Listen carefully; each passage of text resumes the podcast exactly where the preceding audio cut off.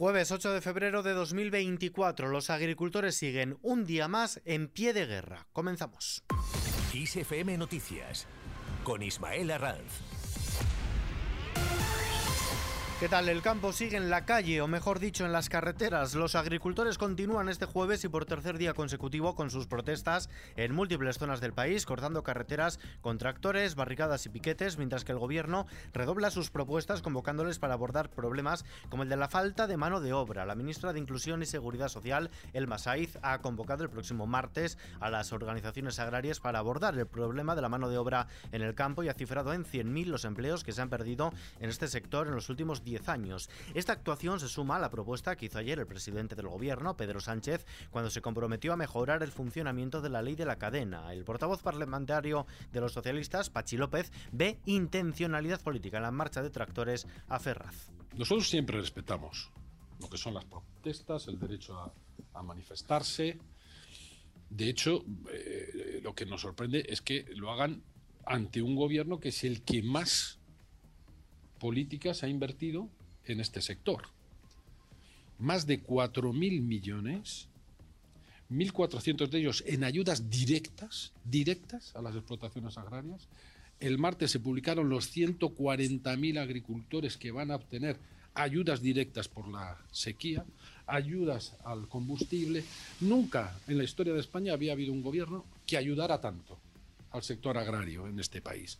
Las fuerzas de seguridad han detenido desde el martes a 19 personas en el marco de estas protestas que están protagonizando, como decimos, los agricultores en distintos puntos del país y han identificado para propuesta de sanción administrativa a 2.725. De acuerdo con estas cifras, se han incoado 799 denuncias administrativas y 4.200 denuncias de tráfico. Fernando Grande Marlasca, ministro del Interior.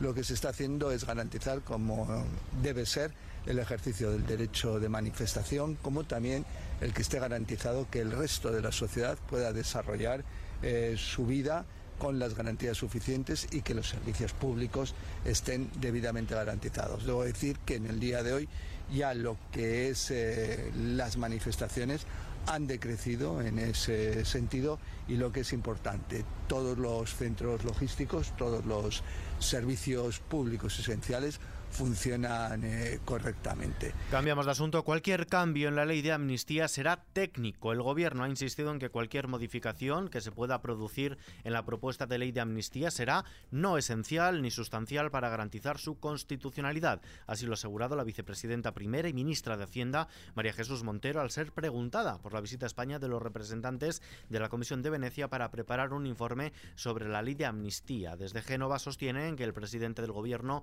Pedro Sánchez, está acercado por frentes jurídicos e institucionales ante esta ley de amnistía y sobre todo tras el aviso del Parlamento Europeo sobre las conexiones que pueda tener Junts con el gobierno ruso. La viceportavoz del Grupo Parlamentario Popular, Cayetana Álvarez de Toledo, ha señalado tras participar en esta reunión de la Comisión de Venecia en el Congreso que el jefe del Ejecutivo quiso levantar un muro contra la derecha y finalmente se ha dado contra el muro del Estado de Derecho. Lo que está eh, en juego no es la convivencia entre catalanes o entre catalanes y españoles, sino la vigencia del derecho en España y por tanto la vigencia del derecho en Europa. Que la ley de amnistía es una transacción corrupta, incompatible con la Constitución española, con el derecho europeo y con el sentido ético más elemental. Es decir, que la amnistía condenaría no solamente a España, sino también a Europa. Y esto es muy importante. Es decir, no es un asunto interno español, es un asunto que afecta al conjunto de Europa. Mientras tanto, Yolanda Díaz arma orgánicamente su formación. Los partidos que finalmente se involucren en sumar tendrán una cuota de poder del 30% en el grupo de coordinación, el máximo órgano de dirección de la formación de Yolanda Díaz, que celebrará su asamblea constituyente el próximo 23 de marzo.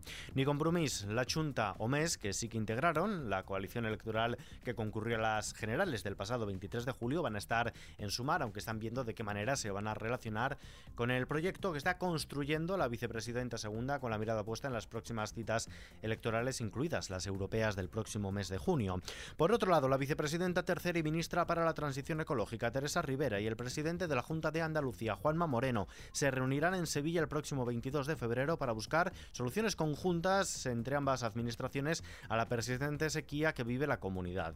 Rivera y Moreno se verán ese día en el Palacio en San Telmo de la capital andaluza, es la sede de la presidencia de la Junta de Andalucía, todo ello además en un momento en el que la temperatura mundial en los últimos 12 meses supera por primera vez el umbral del grado y medio. La temperatura media mundial de los últimos 12 meses ha sido la más alta registrada hasta el momento, con 0,64 grados centígrados por encima del promedio de los años 1991 a 2020, lo que supone también un 1,52 grados por encima de la era preindustrial, de acuerdo a los datos de Copernicus, lo que según los expertos confirma que la situación climática es muy preocupante, un dato enormemente preocupante, en voz de la vicepresidenta tercera y ministra para la Transición Ecológica, Teresa Rivera, que llama a acelerar la reducción de emisiones.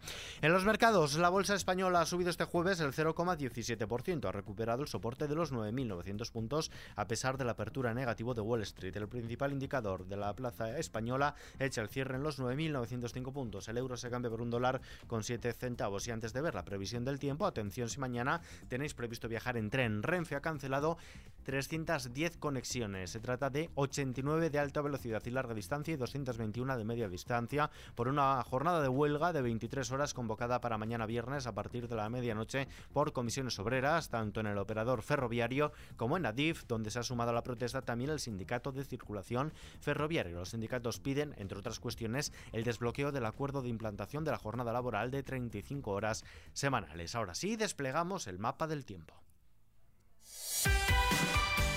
Las lluvias fuertes seguirán presentes este viernes por Carlota. Habrá una bajada de temperaturas en la mitad norte y Baleares. En la península y Baleares continuará el paso de un frente atlántico que dejará abundante nubosidad y precipitaciones generalizadas, salvo en el área mediterránea, que serán más débiles. En Canarias se esperan cielos nubosos con probables precipitaciones débiles en las islas occidentales y parte oeste de las islas orientales, que pueden ser moderadas en La Palma. Terminamos.